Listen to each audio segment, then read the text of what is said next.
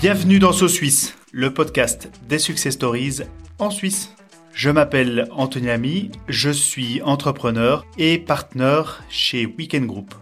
Alors quelques mots à propos de So Suisse. On se tourne souvent vers l'étranger quand il s'agit de trouver des belles histoires business, des histoires inspirantes. Or, euh, je me rends compte qu'on est entouré de gens brillantissimes ici, euh, en Suisse, euh, aux quatre coins de la Suisse, bien évidemment. Des histoires qui n'ont rien à envier aux meilleures histoires business dans le monde.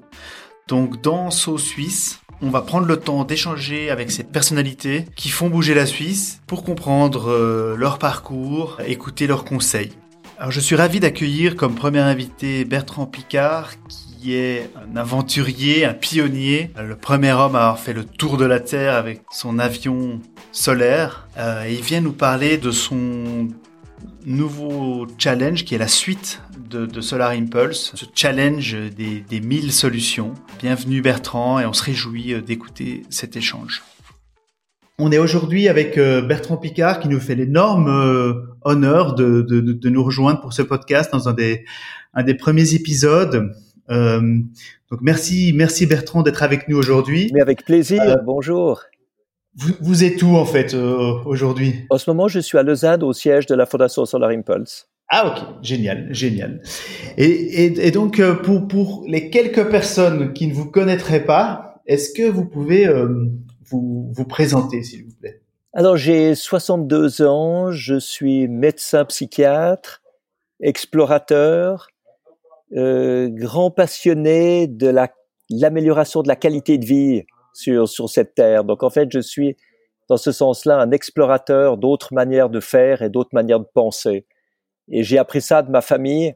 Mon grand-père a fait la première ascension stratosphérique en 1931, le premier en fait à avoir vu la courbure de la Terre de ses propres yeux. Mon père a fait la première plongée au fond de la fosse des Mariannes avec le bathyscaphe qu'il avait construit avec mon grand-père. Donc les exemples que j'ai eus, c'est toujours des expéditions, des aventures scientifiques qui ont permis d'améliorer la qualité de vie. Parce que mon grand-père avait comme but de montrer qu'on pouvait voler au-dessus des couches de mauvais temps, qu'on pouvait voler dans de l'air raréfié, en volant plus vite, avec moins de résistance, donc en économisant du carburant. Mon père, au fond de la fosse des Mariannes, voulait voir s'il y avait de la vie à l'époque où les gouvernements voulaient jeter leurs déchets radioactifs.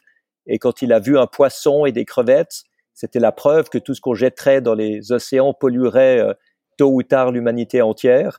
Donc c'est toujours cette, euh, cette vision d'une protection de l'environnement scientifique et, et humaniste. Et c'est ça que j'ai essayé ensuite de, de perpétuer avec le, le premier tour du monde en ballon sans escale et surtout avec Solar Impulse, qui est l'avion solaire avec lequel j'ai fait le tour du monde en 2016. Tout à fait, ça que, que, tout le monde connaît. Et, et, donc, quand, quand, on lit votre, votre biographie, vous l'avez mentionné, vous êtes aussi psychiatre. Vous avez fait, euh, vous avez, vous avez fait des études. Euh, Racontez-moi un petit peu le, le, le, parcours, parce que vous n'êtes pas ou bien.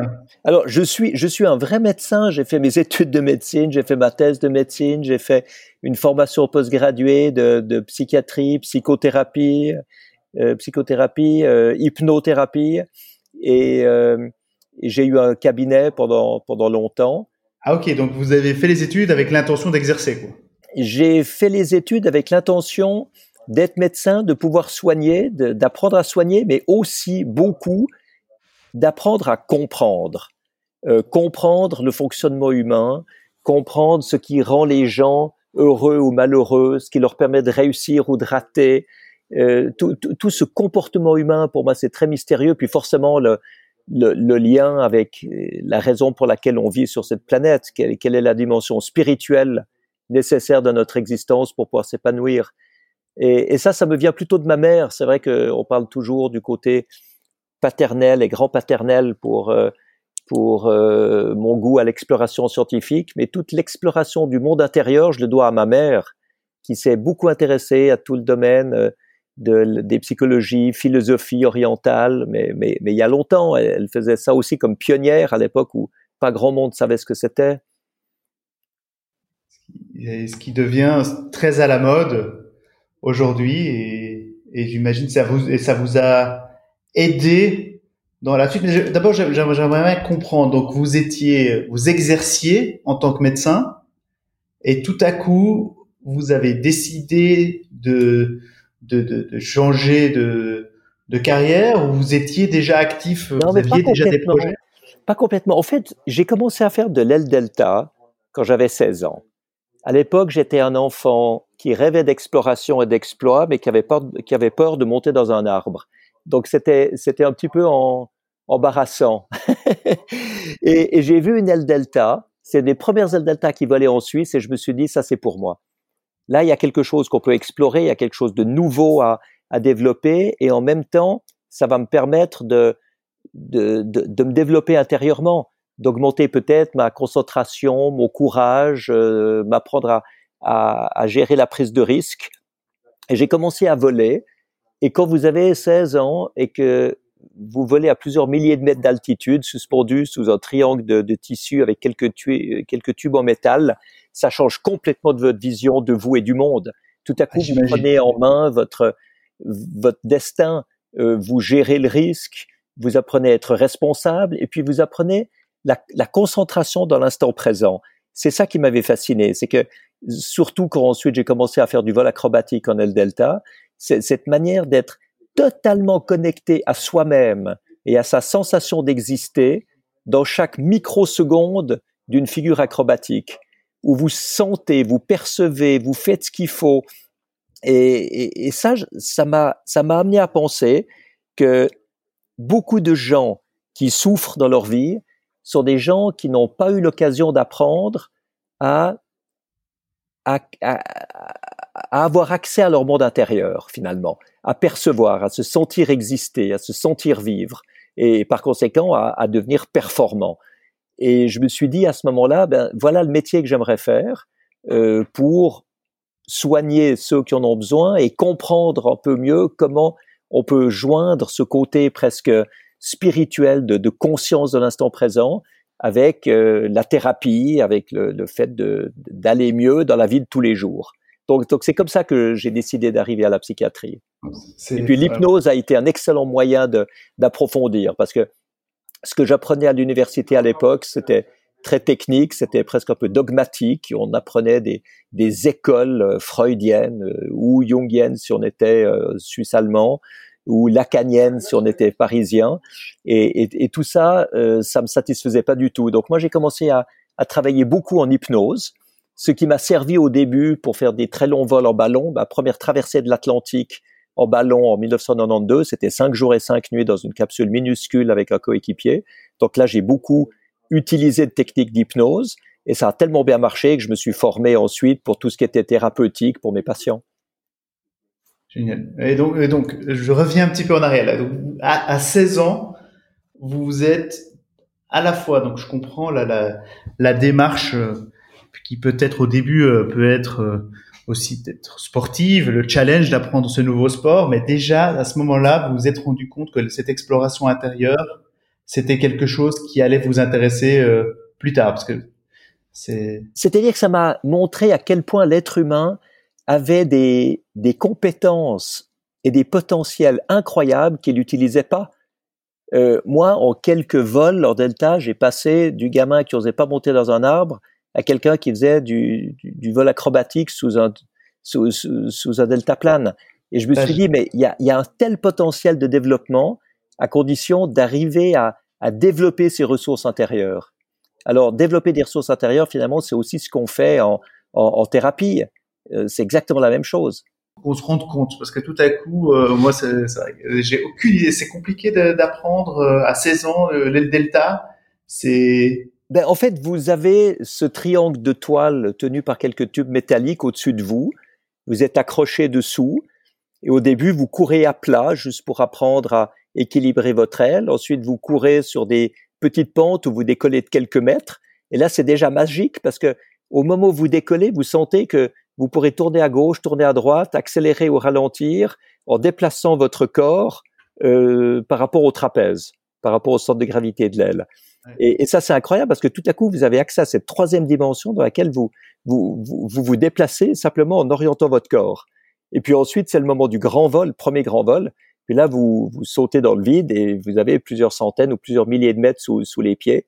Et, et ça, c'est la fascination totale de vous retrouver responsable de votre vie. Vous tenez votre destin en main. Vous, vous bougez sous cette aile. Vous, vous, vous, vous promenez en trois dimensions. Pour, pour moi, c'était, c'était complètement magique comme impression. J'imagine. Euh, et, et ah non, ça me fascine complètement de, de, de pouvoir faire, de faire ça à 16 ans. Et vous savez, euh, ça m'a tellement apporté en termes de concentration que quand je préparais des examens pour l'école ou pour l'université ensuite, euh, j'allais faire quelques loopings en L delta euh, pour me reconcentrer, me reconnecter à moi-même. Et puis c'est vrai que c'est très impressionnant. Donc il y a un certain trac aussi avant de avant de faire des, des figures acrobatiques. Et quand j'arrivais ensuite le lendemain à mes examens, ben, j'avais plus du tout le trac pour mes examens. Je me sentais complètement détendu. Je me disais, ben, ben, ben voilà, qu'est-ce que c'est un examen par rapport à, à, à, un vol euh, en altitude avec des loopings en delta. C'était très amusant. Ça m'a donné beaucoup de, de, recul sur ce que je faisais et ça me permettait aussi d'avoir beaucoup plus de concentration dans, dans mon apprentissage. Et j'étais très très bon à l'école et à l'université parce que j'avais en fait appris à me, à me concentrer beaucoup, à, à, à développer ma performance. On est un, de nos sponsors est une école, euh, l'école Créa à Genève. Je pense que ce sera un très bon conseil pour pour les étudiants. Aller faire quelques loopings en L delta avant l'examen. Voilà, mais on, on peut pas envoyer tous les enfants faire des loopings en L delta, mais par contre, ce qu'on pourrait faire dans toutes les écoles, c'est leur apprendre les techniques d'auto-hypnose. Parce que finalement, avec l'auto-hypnose, on apprend la même chose. On voyage à l'intérieur de soi, on augmente sa sensation de vivre, on, on, améliore sa performance, on améliore sa concentration, euh, sa vigilance, son, sa rapidité de réponse. C'est assez extraordinaire. Et, finalement, moi, je ne prenais pas mes patients pour faire de l'acrobatie delta, mais je les prenais pour faire de l'hypnose et on arrive au même résultat. Ouais, donc c'est un, un, très bon point et c'est un sujet dont on parle régulièrement parce que c'est on a la chance d'être, euh, c'est une école privée qui est très flexible.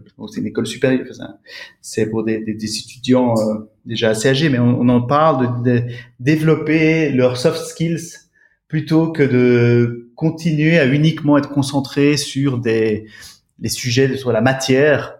On, on voit qu'aujourd'hui, ben, c'est bien de maîtriser la, le contenu, la matière, mais c'est euh, le, le, dans les soft skills qu'on arrive à à, à, se différencier, à être bon, à trouver qui on est. Euh, et je... c'est évident qu'on, c'est, c'est évident qu'il faut travailler sur l'être autant que sur le savoir. Et, et c'est pas normal qu'on enseigne aux enfants uniquement à apprendre ce qui est scientifiquement prouvé, ce qui est statistiquement reproductible, et puis qu'on leur apprenne pas ce, ce goût du mystère, cette curiosité pour ce qui est inconnu, pour ce qui n'est pas encore expliqué, pour ces, pour tout ce côté aussi spirituel de, sa propre vie intérieure. Quand je dis spirituel, c'est c'est pas du tout religieux, hein, c'est complètement indépendant de la, religion, bien sûr. Je, com je comprends bien et, c'est vrai, c'est très intéressant. Je m'attendais pas du tout à ce que cette discussion aille dans ce sens-là, et, je, l'imagine que ça doit être le cas pour beaucoup de gens qui voient vos, exploits et qui sont des choses assez euh, certainement il y a un côté aventure, mais il y a aussi un côté très scientifique dans Solar Impulse, ça a l'air d'être un challenge scientifique euh, euh, mis en place par des ingénieurs. Et, là, on, discute depuis 15 minutes et on est plutôt, euh, vous avez toute cette dimension spiritualité. Oui, parce qu'en fin de compte, c'est ça qui doit sous-tendre nos actions. Vous faites un avion solaire, vous faites le tour du monde, et puis, et puis quoi? Vous en faites quoi? Euh, le but, c'est pas simplement de dire j'ai réussi puis j'ai battu des dizaines de records du monde. Euh, le but, c'est d'en faire quelque chose qui est utile aux autres, qui est un exemple qu'avec la remise en question des certitudes, on peut accomplir des buts à peu près impossibles. Euh, c'est la preuve qu'on peut mettre des équipes multidisciplinaires ensemble, des gens extrêmement différents qui arrivent à créer quelque chose de nouveau simplement parce qu'ils sont différents. Donc chacun est obligé de sortir de ses certitudes et de ses habitudes. Et puis c'est tout le côté du, rapport à, la vie. Qu'est-ce qu'on veut faire avec sa vie? Est-ce qu'on veut réussir? Est-ce qu'on veut avoir de la performance? Est-ce qu'on veut euh, se développer? Est-ce qu'on veut évoluer? Ou bien est-ce qu'on veut systématiquement reproduire tout ce qu'on a déjà fait dans le passé? Et ça, ça c'est des choix de vie importants. Moi, j'ai toujours fait le choix de vie d'explorer ce qui est pas connu, d'explorer ce qui est a priori impossible, de comprendre ce qui est inexplicable. C'est ça qui me motive. Et il suffit qu'on me dise que c'est impossible de faire un, un, tour du monde avec un avion solaire parce qu'on peut pas capter assez de soleil pour faire euh, voler un avion jour et nuit, euh, pour que ça me passionne et que j'ai envie de le faire. Et, et on l'a fait. Mais on l'a fait en, en changeant les paradigmes. Et c'est ça que notre monde doit faire aujourd'hui. Si on capte pas assez d'énergie solaire pour voler avec un avion, eh bien, il faut pouvoir construire un avion qui est suffisamment efficient sur le plan énergétique pour se contenter de l'énergie qu'il reçoit. Donc le but c'est pas de produire toujours plus, le but c'est de consommer toujours moins. Et, c'est ça dans notre monde qui devrait sous-tendre euh, notre discours euh, et nos actions environnementales. Il faut tendre à l'efficience plutôt que d'inonder avec la quantité. Il faut viser la qualité. Et j'imagine, un, projet euh, si complexe, parce qu'il y a le côté technique, mais il y a aussi tout le côté financement, tout le côté, ben, ça, après ça a mis très longtemps, etc. Vous, vous, vous mentionniez au début cette capacité de concentration. Et là, je retrouve là-dedans un concept, euh, en anglais, on dit être focus. J'imagine que ça, ça a dû vous aider. Euh, je crois qu'on on lance pas, on ne réussit pas un projet comme ça si on n'est pas 100% focus sur c'est, je veux y arriver, c'est ça qu'on va faire et on va aller au bout. Alors en fait, il faut être focus sur l'intention finale, mais il faut être totalement ouvert pour la manière d'y arriver. Il faut surtout pas se dire il y a une seule manière d'y arriver, parce que là, là, on va se planter. Et chaque fois qu'on vit un échec, ou une difficulté ou une crise, il faut voir comment infléchir sa trajectoire d'une autre manière. Et, et, là, donc, alors, si on, si on reprend un petit peu le, votre, votre parcours, donc, vous avez exercé en tant que médecin, et, et quand s'est passé le, le, le, pivot où vous vous êtes dit, tiens, euh, Maintenant, ça me démange trop. Je veux investir mon temps euh, dans euh, ce, ce, ce, genre d'aventure. Comment ça s'est passé? Vous pouvez nous expliquer? Alors, quand j'ai fait la traversée de l'Atlantique en, en, ballon, j'étais médecin assistant dans un hôpital. Quand j'ai fait le tour du monde avec Breitling Orbiter 3, euh, j'étais médecin indépendant dans mon propre cabinet. Donc vous avez pris des vacances, quoi. J'ai pris des vacances, absolument. et quand j'ai fait le projet, quand j'ai fait le tour du monde avec Solar Impulse, là, j'avais arrêté mon cabinet médical. Là, là, là, j'arrivais plus, j'arrivais plus à tout faire. Parce que, parce que j'imagine, ça, ça a dû être, enfin, tu pouvez nous expliquer un petit peu, ça, il y avait plusieurs années de travail avant le, le vol. Bon, il y a eu 13 ans, il y a eu 13 ans de préparation et, et, deux ans pour faire le tour du beau, et deux ans pour faire le tour du monde. Et vous aviez arrêté d'exercer au début de ces 13 ans? Non, j'ai arrêté d'exercer à la fin des 13 ans avant de partir pour, le, pour, le, tour du monde. Ah, ok. Mais pendant, mais pendant les préparations de Solar Impulse, j'avais toujours quelques patients. Okay. heureusement, avec l'hypnose, on soigne quand même beaucoup de gens. Euh, ce qui fait que je pouvais diminuer le nombre de patients simplement parce que j'avais des patients qui étaient soignés puis qui avaient plus besoin de revenir. Donc j'arrêtais de prendre de nouveaux patients et je terminais les thérapies en cours. C'était, c'était votre objectif de terminer, euh, d'arriver euh, à zéro. Oui, mais vous savez, finalement, maintenant je suis, je suis pas vraiment à zéro parce que ce que je remarque comme médecin, c'est qu'il y a toujours énormément de choses à faire au niveau de, la qualité de vie. Et on est comme en face d'un toxicomane dans la société. Euh, on a un monde qui est drogué et, dépendant des énergies fossiles, et il faut arriver à le désintoxiquer avec des thérapies qui s'appellent énergie renouvelable et technologie propre. Donc finalement, c'est exactement la même chose. On, lutte contre une addiction pour essayer de libérer les gens de leur dépendance et de leur montrer que leur vie sera bien meilleure autrement. Et aujourd'hui, c'est ce que je fais avec la Fondation Solar Impulse, c'est de chercher des solutions euh, technologiques, des produits, des systèmes, des euh, euh, matériaux différents, des sources d'énergie différentes qui permettent de vivre mieux, qui permettent de vivre dans un monde économiquement rentable, mais en même temps beaucoup moins polluant. Et ça, c'était la particularité du projet, je pense, Solar Impulse. C'est dès le début, vous aviez imaginé qu'il fallait prouver un modèle, un business model ou une rentabilité, ou en tout cas intégrer les entreprises dans la réflexion.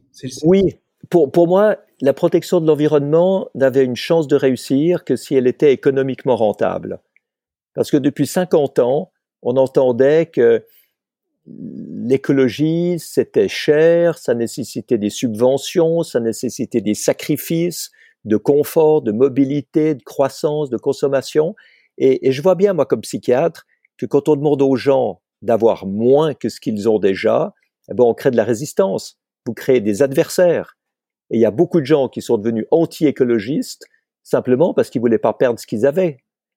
Alors, moi, j'ai pris la chose à l'envers en me disant que ce qu'il fallait montrer, au contraire, c'est comment l'écologie pouvait devenir financièrement rentable, pouvait devenir enthousiasmante, pouvait permettre aux gens d'avoir mieux que ce qu'ils avaient avant. Et, ça, j'en suis convaincu depuis très très longtemps. Euh, c'était déjà des discussions que j'avais avec mon père, quand mon père avait sa fondation écologique euh, sur les rives du lac Léman. On, voyait bien qu'on ne pouvait pas intéresser la population si on leur donnait pas un avantage. Alors à l'époque de mon père, les solutions technologiques n'étaient pas encore rentables. Donc c'était très difficile de faire de l'écologie.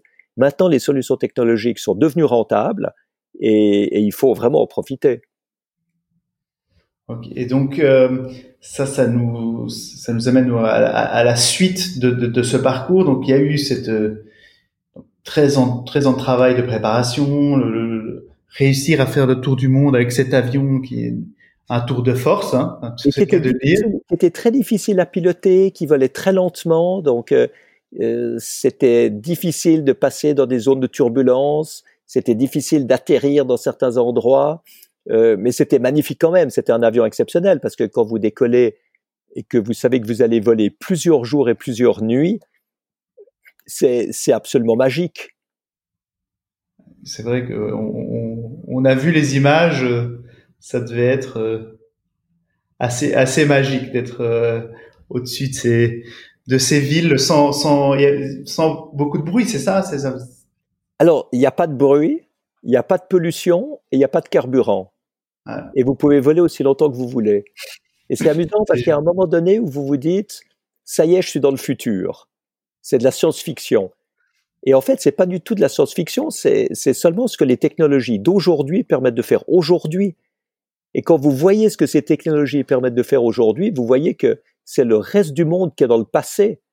Le reste du monde utilise toujours des technologies complètement archaïques, des moteurs à combustion qui sont inefficients, des sources d'énergie qui sont polluantes, des maisons mal isolées, des processus industriels démodés. C'est, incroyable à quel point notre monde vit dans le passé en ayant juste son smartphone comme étendard en disant regardez ce que je suis moderne mais tout le reste est complètement archaïque et inefficient. Donc si on veut protéger l'environnement aujourd'hui, il faut remplacer toutes ces vieilles technologies démodées et inefficientes par des technologies qui protègent l'environnement. Elles existent, elles permettent de créer des emplois, elles permettent de faire du profit, mais la plupart ne sont pas connues. Donc c'est ça que j'ai décidé de faire avec la fondation Solar Impulse après le, succès du Tour du monde en avion solaire, c'est de, de sélectionner dans le monde entier les solutions technologiques qui proviennent de start-up ou qui proviennent même de grandes entreprises et qui peuvent participer à cette transition écologique de manière rentable. Et on les labellise, on a des experts qui, qui, qui s'assurent qu'elles sont crédibles, qu'elles marchent, qu'elles sont rentables, qu'elles protègent l'environnement. Et ensuite, notre rôle, c'est de les amener aux grandes entreprises, c'est de les amener au gouvernement, c'est de, c'est de les inclure dans la politique environnementale et énergétique pour donner des outils d'être beaucoup plus ambitieux en termes de protection de l'environnement. Et donc, en, fait, ce que je trouve intéressant, c'est que là où euh, on pourrait, qu'on aurait pu croire que le, le, le, le tour du monde en, en avion euh, solaire était le, votre votre objectif ou la fin, un aboutissement. En fait, on se, c'est, si, je, si je comprends bien, c'était le début de ce que vous voulez faire. Absolument, euh, absolument. C'était que la première phase. Et pendant toute l'aventure sur l'iPod, j'ai toujours dit l'aventure réelle, la plus importante, elle commencera après l'atterrissage final de Solar Impulse à la fin de son tour du monde. Et puis on me disait, mais non, mais non, c'est l'aventure elle-même qui, qui est le but. Et pas du tout. Pas du tout. Au moment où on a eu cette reconnaissance internationale, cette crédibilité avec euh, le tour du monde de Solar Impulse, à ce moment-là, on a pu passer à la recherche de solutions, labellisation de solutions. Les chefs d'État sont contents de me rencontrer euh, grâce au tour du monde, mais c'est vrai que je leur parle pas de mes états d'âme quand j'étais dans l'avion, je leur parle de tout ce que les technologies modernes permettent d'accomplir aujourd'hui. Et, donc, euh, vous, avez un, un, œil, j'imagine, très enfin, avec expert sur ces sujets-là. Quelles sont les, technologies que vous avez vues récemment, que vous avez trouvées vraiment, euh, vraiment euh, géniales, intéressantes, que vous avez envie de, alors aujourd'hui, oui, oui, aujourd'hui, on a déjà labellisé 550 solutions sur 1000. Euh, le but final est 1000, un chiffre symbolique.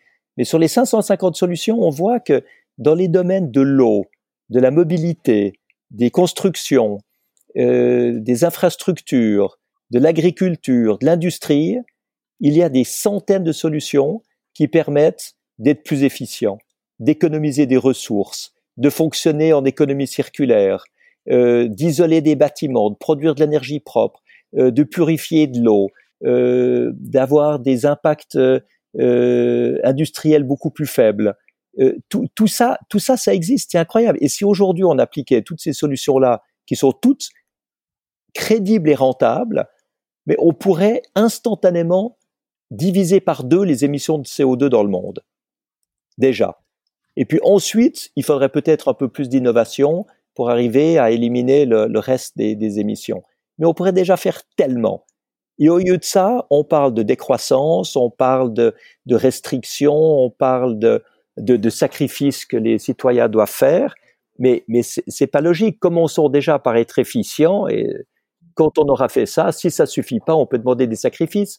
Mais ça sert à rien de, de demander aux gens de moins rouler en voiture alors que leur voiture est complètement inefficiente. Donnons-leur des voitures efficientes, donnons-leur des voitures qui polluent beaucoup, beaucoup moins déjà. Alors pourquoi, euh, pourquoi on, en est là euh, selon vous? Euh, Je me dis dans ma tête, je suis en train de penser à ce mythe euh, des, des, des lobbies qui poussent à la désinformation. Pourquoi cette, cette adoption ne se fait pas plus vite? Parce que moi, je, bah, par exemple, je vois régulièrement des, des choses qui ont l'air fantastiques, des algues qu'on peut transformer en, en carburant, ou euh, il y a, y a des, tonnes de, de, choses qui ont l'air vraiment euh, fantastiques et efficientes et euh, rentables, etc. Et pourquoi ça, pourquoi ça ne scale pas plus vite en fait? Alors parce qu'il y a beaucoup de choses qui sont pas encore rentables. Alors, c'est souvent des solutions spectaculaires qui sont pas rentables du tout, qui sont beaucoup plus chères que le pétrole. Okay. alors, on met ça en exergue en disant euh, c'est pas possible, économiquement ça passera pas. Mais il y a des tas de choses qui sont possibles. Revenons-en aux choses que vous avez vues qui sont rentables. Et pourquoi est-ce qu'il y a... je, vous, je, vous, donne un exemple. On est dans le pétrole. Euh, le, un des grands groupes de prospection pétrolière, Schlumberger, a lancé une spin-off pour faire du forage géothermique dans les centres-villes de manière à pouvoir mettre des sondes qui alimentent des pompes à chaleur dans les, dans les buildings. C'est super intelligent et c'est rentable. Et ça vient d'une entreprise spécialisée dans le pétrole. Voilà un type de diversification que je trouve extraordinaire. Vous avez au niveau de la mobilité un boîtier qui coûte 500 euros que vous pouvez installer sur n'importe quel moteur à combustion, que ce soit un moteur de voiture diesel ou, à essence. Ça vous baisse de 20% la consommation de carburant et ça enlève 80% des particules émises. Donc avec la baisse de consommation de carburant sur un taxi, c'est rentabilisé en six mois. Après, c'est plus que du bénéfice. Mais voilà des choses qui devraient être simplement obligatoires. On a des catalyseurs. Quand on a introduit le catalyseur, les constructeurs automobiles ont dit c'est impossible, ça marchera jamais, c'est trop cher. Les gouvernements, heureusement, ont tenu le cap et cinq ans après, toutes les voitures avaient des catalyseurs. Aujourd'hui, on pourrait très bien dire que toutes les voitures doivent, doivent être équipées d'un de ces systèmes anti-smog euh, pour, pour, pour, pouvoir, euh, pour pouvoir rouler. Et, et c'est juste du bon sens. Mais regardez bien, c'est juste du bon sens parce que continuer à produire aujourd'hui des voitures qui polluent et qui seront interdites dans cinq ans dans les centres-villes, c'est une absence de vision totale. Alors que commencer à produire des voitures propres qui en plus permettent à l'utilisateur de consommer moins de carburant et de payer moins euh, d'énergie, euh, et que ces voitures pourront euh, accéder au centre urbain parce qu'elles ne sont pas polluantes, ben voilà, voilà l'avenir. Mais il y a tellement de gens qui sont axés uniquement sur le passé au lieu de, de, de voir où est leur intérêt et l'intérêt des autres. Et là, là, directement, mon intérêt, c'est quel est le nom de ce boîtier magique? Ça s'appelle Antismog. Antismog. Antismog, et c'est fabriqué par une start-up qui s'appelle Sigon, C-G-O-N. C'est bah des Anglais qui font ça. Et dans le cadre de nos discussions avec les autorités, euh, on a euh, encouragé l'aéroport de Nice, Nice-Côte d'Azur, à équiper ses véhicules de piste avec ce boîtier anti-smog. Et on va faire des essais maintenant sur l'implémentation, sur le, le, fonctionnement dans la réalité de, de ce système. Super, super intéressant, très très concret et très euh, ça, ça, paraît tellement logique qu'on l'entend comme ça. Mais vous savez, aujourd'hui, si on est logique, ça permet de faire encore plus de choses que quand on est écologique. Parce qu'on on, a perdu le bon sens dans notre monde. On, on fait tellement de choses à l'envers plutôt que de se remettre en question et regarder où est, où est vraiment la rentabilité, où est vraiment la performance et l'efficience. Et, ça me fait d'ailleurs penser, vous parlez des centres-villes les, les, voitures électriques telles que Tesla, on entend euh, du bien, mais on, entend aussi des tracteurs parce que les batteries ne sont peut-être pas aussi euh, écologiques que ce que qu'est-ce que qu'est-ce que vous en pensez. Alors il y a beaucoup de malentendus là autour. Euh, D'abord, il faut considérer qu'une voiture électrique c'est pas une voiture avec une batterie, c'est une batterie avec des roues. Euh, vous l'utilisez de temps en temps euh, pour rouler, mais 80 90% du cas, 90% du temps, votre voiture, elle est arrêtée.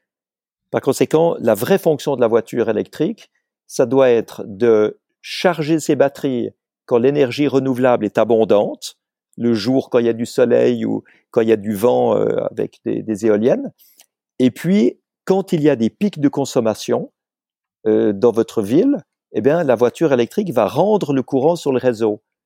Donc, vous avez une capacité individuelle de stockage au profit de la collectivité. Et si vous faites ça, vous résorbez énormément de problèmes dus au pic de consommation, dus au gaspillage d'énergie, parce que pour, pour pouvoir produire ce qu'il faut dans un pic de consommation, eh ben, vous devez être à un niveau de production beaucoup trop élevé pour le reste du temps. Et le reste du temps, l'énergie est perdue. Donc, on voit que la voiture électrique, c'est, ça doit être beaucoup plus qu'un véhicule. Et puis en plus de ça, maintenant, il faut bien voir que les, les batteries commencent à être construites pour 1 600 000 kilomètres, voire 2 millions de kilomètres. Euh, et ça... ce que les gens ne feront pas. Donc, euh... mais, mais ça veut dire que votre batterie va pouvoir faire plusieurs voitures. Voilà. Ah, plusieurs, ouais, voitures. plusieurs voitures ou d'autres choses. Ou euh, alimenter le réseau. Ça, mais exactement. Alimenter le réseau.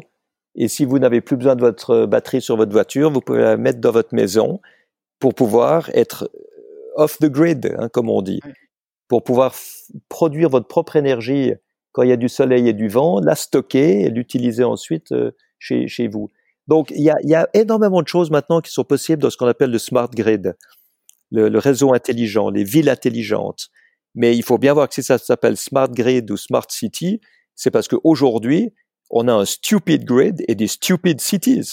C'est ça qu'il faut voir, avec un gaspillage incroyable de ressources, de d'énergie, d'eau, de déchets, etc. Ouais. Mais, mais, je reviens sur ce que vous avez dit. Il faudrait euh, que vous travailliez comme consultant pour les pour les marques de voitures électriques. Évidemment, eux viennent de la voiture, donc pour eux c'est difficile de faire ce pas. Mais d'entendre l'argument que vous, euh, pour les gens, pour moi en tout cas, euh, moi, je suis pas, je suis plus très jeune, mais quand je vois les jeunes autour de moi, pour eux, acheter une voiture, c'est plus spécialement le rêve. C'était le, rêve que nous, on avait peut-être il, y a, il y a 20 ans, mais aujourd'hui, acheter une voiture. Mais par contre, de leur dire, acheter une batterie qui peut vous aider à vous déplacer, je trouve ça euh, une, une façon de formuler les choses qui, qui est hyper euh, intéressante et, et, innovante. Et je oui, c'est un changement de paradigme. Il faut, il faut, changer les paradigmes. En fait, il faut toujours dans la vie regarder sur quelles habitudes et quelles certitudes on se base pour agir et essayer autre chose. Même, même envisager le contraire. Peut-être que le contraire n'est pas forcément meilleur, mais si on est prêt à changer, on trouvera une meilleure solution. C'est un très, très, très bon, très bon, très bon exemple. Si vous avez encore un, autre exemple de techno que vous avez vu récemment, euh, n'hésitez pas, hein, parce qu'ils sont, ils sont tellement pertinents. Alors, il y a, y a des systèmes de, de réduction à l'échelle moléculaire de déchets organiques et de déchets plastiques pour ensuite refabriquer du plastique ou refabriquer des produits comme des cires ou des solvants de, de haute valeur ajoutée qui ensuite peuvent être vendus. Donc, vous faites de l'argent industriellement, vous créez des débouchés, vous engagez des, employés en, gérant les déchets et en leur redonnant une deuxième vie ou une deuxième application.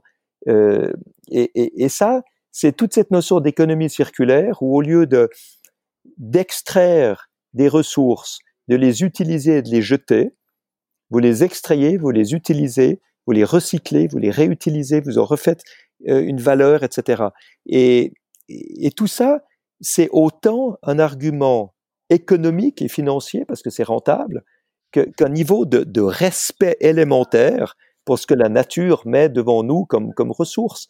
C'est incroyable de voir à quel point on gaspille et on méprise ce qui est en fait une immense valeur et, et, et parfois qu'on détruit et qu'on ne récupérera plus jamais. Quand vous voyez l'île de Pâques, l'île de Pâques, c'est une île qui était très, vivable, euh, très agréable à vivre, autrefois, avec de grandes forêts. Tous les arbres ont été coupés, sans exception, pour faire des rondins qui étaient destinés à rouler les, grandes statues. Et maintenant, cette île est invivable parce qu'elle est balayée par les vents et les, vagues de la mer. C'est quand même incroyable comme on arrive à détruire un milieu vital par pure bêtise ou obstination.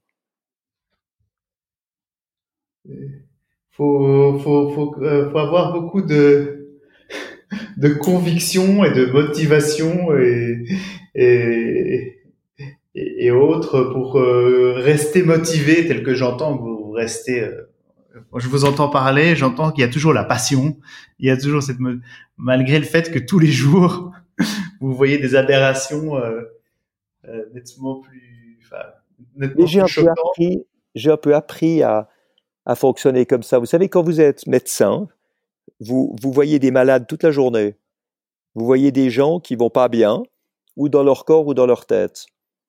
Euh, mais par contre, ce qui est encourageant, c'est que ils viennent pour aller mieux. Euh, quand on fait de l'écologie, on voit beaucoup beaucoup de gens qui sont complètement malades dans leur tête, euh, qui continuent à croire qu'on va pouvoir exploiter la planète, euh, puiser dans les ressources naturelles euh, ad aeternam, et polluer euh, l'air, l'eau et le, et le sol sans conséquence. Mais c'est des malades, ces gens. Euh, le problème, c'est que ils ne ils viennent pas vous demander de l'aide, ils viennent pas vous demander la guérison. Donc il faut essayer un peu de les guérir malgré eux. C'est-à-dire en fait, il faut apprendre à parler leur langage. C'est leur langage, c'est celui de la création d'emplois, du profit, du développement pour certains politiciens euh, pour leur réélection eh ben, donnons-leur des arguments pour le faire, montrons-leur, montrons-leur qu'il y a des solutions rentables, qui vont pouvoir créer des emplois, qui vont pouvoir oh, améliorer leur image, qui vont être réélus euh, s'ils s'occupent vraiment des, des, problèmes de base et l'implémentation de solutions. Mais c'est vrai qu'il faut beaucoup de résilience. Il faut arriver à, à dominer sa frustration et par moments son désespoir. vous savez, ce qui est intéressant, c'est est-ce qu'on veut se mettre, est-ce qu'on fait, en fait, la question, est-ce qu'on veut consacrer sa vie à quelque chose qui est difficile, qui a une grande envergure, une grande ampleur et peut-être un grand résultat, ou bien est-ce qu'on veut pas faire face à la difficulté et puis là, on reste dans des, dans des domaines très connus, très conventionnels, et puis on n'essaye rien de nouveau? Euh, c'est peut-être une question de caractère, c'est une question d'éducation, c'est une question des, des exemples qu'on a eu dans sa vie. Moi, les exemples que j'ai eu dans ma vie, à part mon père et mon grand-père, c'était des, des, explorateurs, des astronautes, des, des, plongeurs, des alpinistes. Moi, j'étais euh, en Floride pendant les, les, lancements de fusées Apollo. J'ai rencontré pratiquement tous les astronautes euh, de, l'époque des programmes Mercury, Gemini et Apollo. Et, ça m'a fasciné de voir comment des êtres humains pouvaient accepter des défis aussi incroyables et, les réussir. Donc je me suis dit pourquoi pas moi? Mais c'est vrai que tout le monde n'a pas été élevé comme ça. Il y a des gens pour qui il faut faire la vie la plus facile, la plus la, la plus sûre. il y a beaucoup de gens qui ont peur de rater. Et c'est dommage parce que la peur de rater devient finalement une paralysie qui empêche de réussir. on revient sur euh, les sujets qui devraient être traités euh, à l'école. Typiquement, euh, c'est vrai que si on peut donner ce genre de clés aux jeunes, bah, je pense que c'est une bonne manière d'impacter le monde dans le futur positivement. Mais oui. Et d'ailleurs, je me demandais, on sent une tendance très forte depuis euh, une bonne dizaine d'années chez les jeunes de consommer de manière plus responsable, de faire attention à ces aux, marques qu'ils achètent, euh, pas toujours, mais en tout cas on les sent appliqués par rapport à ça. Est-ce que vous, vous, sentez, vous avez un, élan du côté de, la fondation Solar Impulse euh, de, de, jeunes? Est-ce que vous recrutez? Comment Comment ça se passe? Alors, on a 45 personnes qui travaillent dans la fondation. Et ce que je vois, c'est que c'est important d'avoir un purpose, comme on dit en anglo-saxon. Le purpose, c'est un mot qui est difficilement traduisible par un seul mot en français. C'est un mélange de, de but, de sens, de valeur, de signification, d'engagement. Et ce, ce purpose, c'est très important pour les jeunes. Et je pense que c'est une des choses qui fera changer pas mal d'entreprises polluantes, c'est qu'ils ont de plus en plus de peine à recruter des talents. Les jeunes ne veulent plus travailler pour des boîtes pétrolières, des boîtes qui polluent, euh, des produits euh, dangereux ou toxiques, etc. Et, ça, ça pousse beaucoup d'entreprises à se remettre en question. Maintenant, sur les changements de comportement, moi, je suis pas sûr que les jeunes soient plus vertueux. Euh, ceux qui critiquent euh, l'avion et qui disent moi je prends pas l'avion, ben, pendant ce temps ils, regardent des vidéos en streaming et le streaming vidéo produit autant de CO2 que, que les vols en avion. Donc finalement on a on a rien gagné. Euh, je crois qu'il faut vraiment arriver à, comprendre que notre manière de fonctionner avec la technologie aujourd'hui est complètement archaïque et qu'il faut des nouvelles technologies dans tout ce qu'on fait. Quand on voit que les centres de données euh, des data centers qui sont utilisés pour le streaming vidéo et, pour les, les emails, etc., les sites internet, sont refroidis avec de l'air conditionné, au lieu d'utiliser cette chaleur pour chauffer les bâtiments euh, qui sont autour de ces centres de données, on, voit qu'on marche complètement sur la tête. Quoi. On détruit de la chaleur en fabriquant du froid et en consommant de l'énergie, au lieu d'utiliser ce qu'on a comme chaleur pour en faire quelque chose. Et, on marche sur la tête dans, tout ce qu'on fait. Ouais, c'est vrai euh, que ça c'est un, des gros euh, un des gros challenges de ces nouvelles technologies, mais il y a certaines entreprises qui essayent malgré tout d'innover dans ces data centers, de les rendre euh, complètement efficients. Alors il y a quelques solutions qui ont été labellisées à la Fondation Solar Impulse pour justement utiliser la chaleur des data centers pour, pour chauffer les maisons qui sont qui sont alentour. Oui. Ça, ça c'est vrai que c'est que ça, ça, ça, tombe sous le sens. De nouveau, c'est de la pure logique. Oui, mais vous voyez aussi tous les bords de mer des pays chauds avec de l'air conditionné, où on fabrique de l'électricité au moyen de générateurs diesel en produisant une pollution incroyable pour arriver à produire du froid. Alors que si vous avez des tuyaux qui descendent à 900 mètres de profondeur, vous pouvez amener de l'eau à 5 degrés qui passe dans un échangeur de froid qui permet de vous faire votre air conditionné. Et ensuite, vous remettez votre eau à 6 degrés, un tout petit peu plus haut. Euh, donc, vous ne, vous ne faites aucune atteinte euh, écologique. Et, et vous, vous, dans un grand hôtel de bord de mer, c'est 850 000 euros d'économie par année. Et le système coûte 4 millions et demi d'euros. Donc, vous voyez qu'en 5 ans, c'est amorti. Et les gens continuent à faire brûler du diesel pour faire de l'air conditionné. Donc, tous les hôtels du monde sauf deux. Ah. c'est quand même. Il faut nous donner les noms. Il faut, ils méritent de la publicité, ces gens-là. Eh bien, écoutez, c'est l'intercontinental de Bora Bora et l'île de Marlon Brando qui est un, complexe de bungalows sur l'île de Tetiaroa en Polynésie. Donc deux sont en Polynésie française et, le, reste partout ailleurs et fonctionne avec des générateurs diesel. C'est quand même invraisemblable. Donc aujourd'hui, on voit bien qu'avec la relance économique qui est poussée à coups de milliards de dollars qui se déversent sur les marchés, eh bien, il faut que ceux qui profitent de cet argent pour une relance économique reçoivent des conditions très claires de comment utiliser cet argent. Si c'est pour remettre en état des hôtels avec des airs conditionnés polluants, c'est aberrant. Il faudrait que ce soit pour avoir des airs conditionnés beaucoup plus écologiques. Il faut que ce soit pour des chauffages qui récupèrent de la chaleur fatale des industries, euh, etc. Et bah, ça me, ça, me, ça me donne quand même euh, un, de, de l'espoir par rapport à tout ce qui a, tout ce qui arrive. Vous disiez les nouvelles technologies vont aider à, j'espère créer ces nouveaux business parce que si euh, il y a déjà eu des tentatives, je pense dans, dans le passé de de, de, sociétés privées qui se lancent dans le recyclage de déchets, peut-être pas aussi, mais au fur et à mesure que les technologies s'améliorent, euh, la rentabilité de ces modèles vont s'améliorer aussi, et euh, des gens vont vouloir se lancer là-dedans, se lancer dans euh, déployer de l'air conditionné euh, efficient dans les hôtels, etc., etc. Donc ça va créer de l'emploi, ça va créer, c'est très, c'est très vertueux. Il faut des incitations politiques aussi. Moi, je vous donne un exemple. Pendant ma jeunesse, j'étais au Diableret euh, et tous les habitants des Diablerets et tous les vacanciers allaient jeter l'entier de leurs ordures et de leurs déchets dans une rivière au contrebas de la route qui monte au Pillon. Pendant des dizaines d'années, ça s'est fait comme ça. Pourquoi est-ce que ça se fait plus? Mais uniquement parce que ça a été interdit. Et cette interdiction a eu quoi comme avantage, en plus de la protection de l'environnement? Mais ça a créé une industrie du déchet. Ça a créé de la collecte de déchets, du recyclage, de la transformation de déchets en énergie avec l'incinération, etc. Ça a créé des milliers d'emplois en Suisse. Ça a créé des, nouveaux business, des nouveaux débouchés. Et, et tout est comme ça. Chaque fois qu'on veut être plus efficient, on crée des nouveaux emplois et on augmente le PIB. C'est indiscutable. Et pourtant, ça ne se fait pas.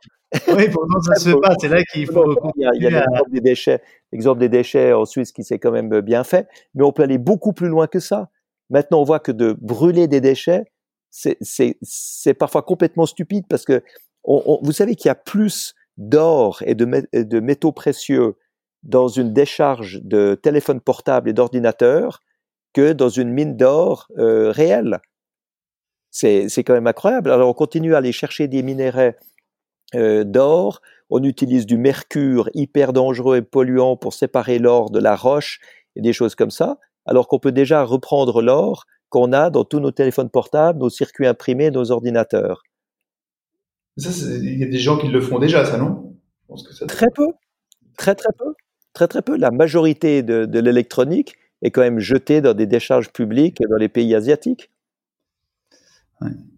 Et, et donc, donc, on a bien compris euh, ce que vous faites euh, aujourd'hui. C'est quoi? Est-ce qu'il y a un, vous avez un, un, un, prochain milestone ou quelque chose de, que vous vous êtes fixé pour, pour, pour la fondation? Oui, alors c'est le, chiffre magique des, des 1000 solutions technologiques qui protègent l'environnement de façon rentable. Aujourd'hui, on en a 550. Euh, dès qu'on en a 1000, on va pouvoir se lancer dans un nouveau tour du monde qui sera le tour du monde des solutions dans le but d'amener au gouvernement et aux grandes entreprises tous les outils qu'il leur faut pour être plus efficients. Donc une manière de créer une nécessité d'utiliser ces nouvelles technologies et comme ça de, de tirer ces technologies et les startups euh, vers, vers le marché vers le succès. Parce qu'aujourd'hui, il y a énormément de startups qui ont des produits magnifiques, qui ne sont pas connus, qui ne trouvent pas d'investisseurs et qui finalement disparaissent. Et ça, c'est quand même, c'est quand même triste de, de, gaspiller à ce point-là de l'innovation et de la créativité. Donc il faut créer une nécessité publique d'utiliser ces nouvelles technologies pour remplacer les anciennes. Tout à fait. Et donc vous, vous sourcez ces innovations pour l'instant et vous les, vous les, vous, les labellisez, c'est ça? Oui, on a un groupe, euh, on a un groupe de 400 experts qui travaillent bénévolement pour nous. Nous, on est une fondation à but non lucratif, euh, donc tout le monde travaille bénévolement comme experts pour pouvoir venir nous, nous, nous certifier que les solutions sont crédibles, euh, qu'elles sont commercialisables euh, ou déjà commercialisées d'ailleurs, qu'elles sont rentables et qu'elles protègent l'environnement. Et donc une fois que vous aurez sourcé euh, 1000 projets, vous allez euh, vous occuper de de faire la, la communication quelque part, d'aider à leur promotion, le, le plaidoyer pour l'utilisation de ces technologies et par conséquent des, des nouvelles règles euh, législatives qu'il faut adopter parce que tant qu'il est autorisé de polluer, c'est très difficile d'implémenter des nouvelles technologies. Même les constructeurs automobiles vous disent, mais nous, les voitures qu'on produit, elles sont dans les normes officielles. Donc pourquoi est-ce qu'on changerait quelque chose? Mais ces normes officielles sont des normes qui sont complètement laxistes et qui, euh, rien qu'au niveau de la pollution de l'air, tuent 7 millions de personnes dans le monde par année. C'est pas rien en termes de souffrance, de douleur et de, et de coûts pour la santé publique. Euh, c'est vrai que on, on l'entend pas assez. On, on, entend plus souvent les arguments économiques et ça, c'est vrai que vous l'avez. Oui, euh, mais en plus, l'argument économique aujourd'hui, c'est que c'est beaucoup plus rentable d'avoir des voitures qui consomment moins d'essence euh, ou, ou, ou, qui vont passer à, à l'hydrogène ou, ou, à l'électrique. Il faut bien voir, il faut bien voir que une voiture électrique, c'est une voiture qui n'a pas d'échappement, qui n'a pas de boîte à vitesse, qui n'a pas d'embrayage, qui n'a pas de carburateur. C'est en fait une voiture qui est beaucoup plus simple, qui nécessite beaucoup moins d'entretien et qui est beaucoup moins chère à la fabrication. Et c'est ça qui fait que beaucoup d'entreprises automobiles luttent contre la voiture électrique, c'est parce qu'en fait la marge bénéficiaire est plus petite. Mais pour le consommateur, c'est bien meilleur. La, marge est plus petite, pourtant, quand je vois le, prix de ces voitures électriques actuellement, elle reste euh, plus ou moins le, prix d'une voiture euh, thermique classique, non? Mais le problème, c'est que pour le constructeur européen, il, il, doit acheter sa batterie en Asie et par conséquent, il gagne moins. Ok. Donc, ils doivent en, en, Europe, la, la valeur ajoutée, c'était le moteur à combustion, c'était la boîte à vitesse, c'était les alliages spéciaux, c'était en fait toute la complexité. Aujourd'hui, la voiture électrique est beaucoup plus simple, beaucoup plus facile à construire, beaucoup moins cher à construire. Mais c'est vrai qu'il faut acheter une batterie. Et la batterie, elle vient d'Asie, parce que les Européens ont, ont laissé partir toute cette technologie-là en Asie. Mais si vous avez une voiture, par exemple, que vous euh, achetez sans batterie et que vous louez votre batterie en fonction de votre kilométrage, ça vous coûte moins cher que d'avoir une voiture à essence. Et moi, j'adore rouler en voiture, euh, en voiture électrique. C'est absolument fou. Moi, je roule avec la Hyundai Kona. Euh, c'est une petite voiture électrique. J'ai 400 km d'autonomie. Il n'y a pas de vibration. Il n'y a pas de bruit. J'écoute ma musique tranquillement quand je roule. Et en plus, l'accélération est meilleure, les performances sont meilleures. Et chaque fois que je ralentis, je réabsorbe l'énergie qui, recharge les batteries. C'est juste une manière logique de, conduire et de se déplacer. C'est vrai qu'il il, manque ça, il manque d'incentive encore euh, pour. Euh, il manque des normes environnementales très claires, très strictes, qui obligent l'industrie à utiliser les nouvelles technologies pour être plus efficient et plus propre. Et c'est pour ça en Suisse, on parle beaucoup de cette loi sur le CO2 avec des adversaires qui disent que ça va coûter plus cher, que tous les citoyens vont être ponctionnés, ruinés par, par ces taxes CO2, etc. C'est, c'est pas vrai du tout. Euh, le but de la taxe CO2, c'est que tout le monde paye en fonction des émissions de CO2 qu'il produit et qu'ensuite cet argent soit redivisé de manière égale pour, pour chaque citoyen. Et c'est restitué par des baisses euh, de cotisations sur l'assurance maladie. Euh, ça veut dire que ceux qui produisent peu de CO2 vont recevoir plus d'argent que ce qu'ils ont payé. Et ceux qui produisent plus de CO2 vont recevoir en retour moins d'argent que ce qu'ils ont payé.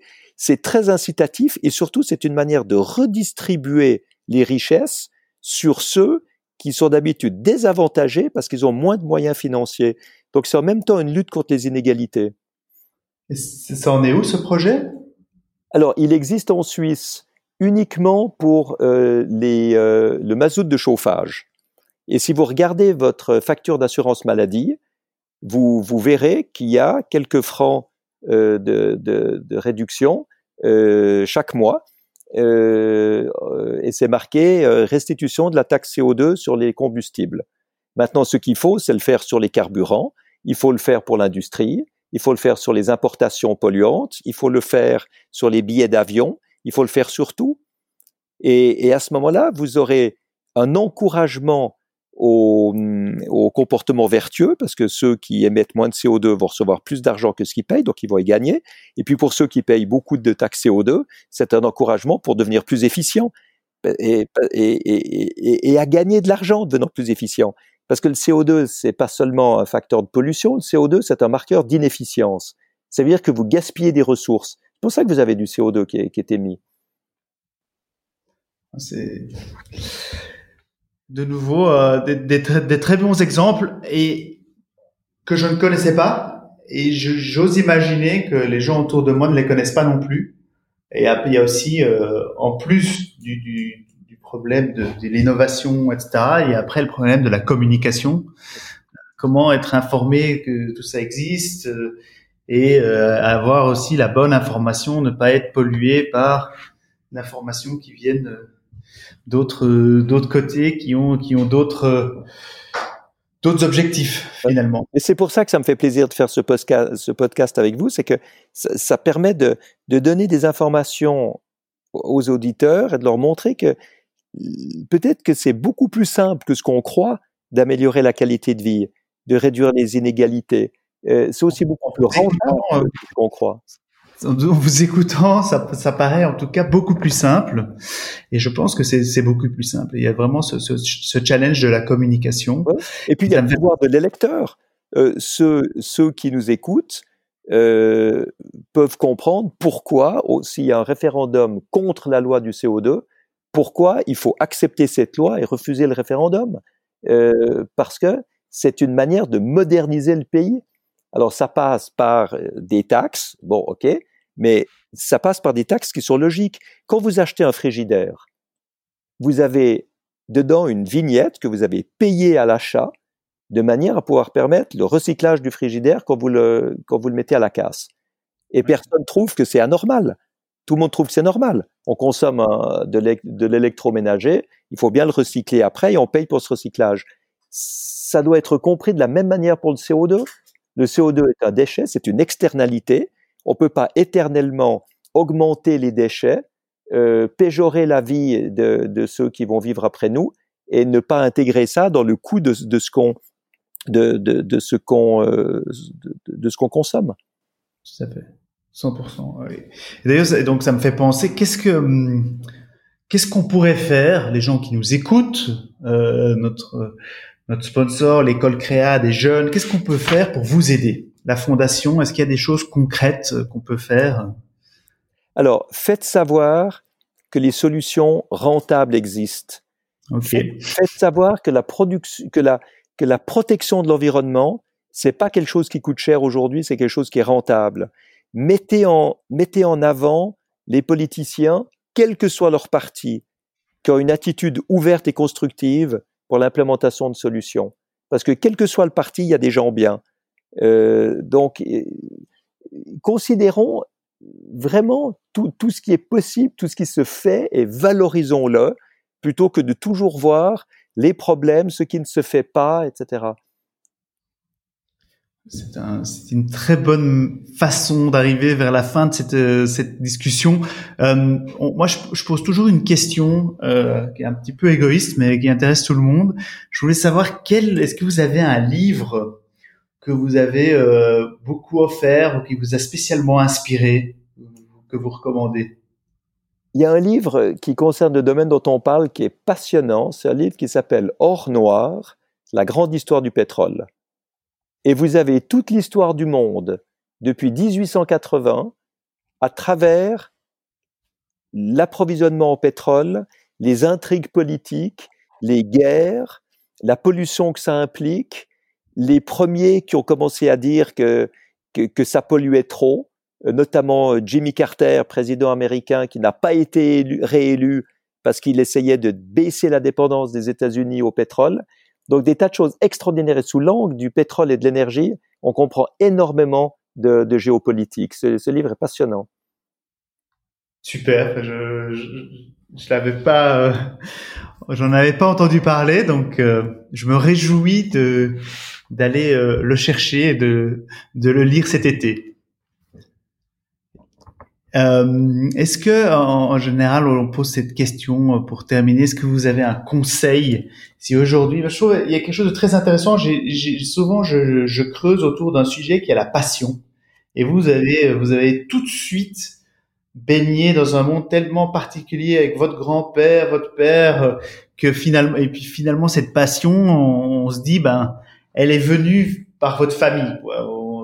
Est-ce que est-ce que vous avez eu la chance de voir jeune euh, mais moi, je suis souvent, euh, je, me rends compte aujourd'hui euh, dans la vie active, faire quelque chose qui, qui, qui vous passionne, ben, rend, ben, rend le, travail plus agréable, mais aussi ça rend les gens plus performants dans ce qu'ils font, etc. Euh, Est-ce que vous auriez un conseil à, à laisser euh, des, des, des, jeunes aujourd'hui qui sortent, qui rentrent dans la vie active Qu'est-ce que qu'est-ce que vous leur diriez euh, euh, pour euh, par rapport à, je leur dirais que s'ils ont des rêves, il faut pas écouter ceux qui leur disent que c'est impossible. Je leur dirais qu'il faut pas avoir peur de rater, mais que pour réussir, il faut se donner les moyens de réussir. Il suffit pas d'avoir un rêve et de laisser la vie vous y conduire. Euh, il faut beaucoup travailler, il faut beaucoup se remettre aux questions, euh, il faut, faut faire beaucoup d'efforts. Euh, les choses viennent pas toutes seules. Mais c'est peut-être pour ça que, que les succès qu'on rencontre ont d'autant plus de valeur. Génial, génial. C'est vrai que l'exemple, on, on le sait pas assez. Vous avez travaillé pendant 13 ans pour réussir cet exploit. Finalement, les gens retiennent euh, que vous avez volé pendant X jours, mais c'est 13 ans de travail, 15 ans de Exactement. travail. Exactement. Et pour le tour du monde de Breitling Orbiter, euh, c'était 6 euh, ans pour euh, construire ces ballons, les concevoir, les construire, et puis, et puis essayer, et puis rater deux fois avant de réussir. C'est pour ça que c'est Breitling Orbiter 3, parce que le 1 et le 2 ont raté. Donc il faut la passion et le travail. Ça, c'est, c'est une très bonne, très bonne conclusion. Et la remise en question, parce que quand on rate, il faut pas réessayer de la même manière, sinon on ratera de nouveau. Donc il faut chaque fois réessayer d'une manière différente.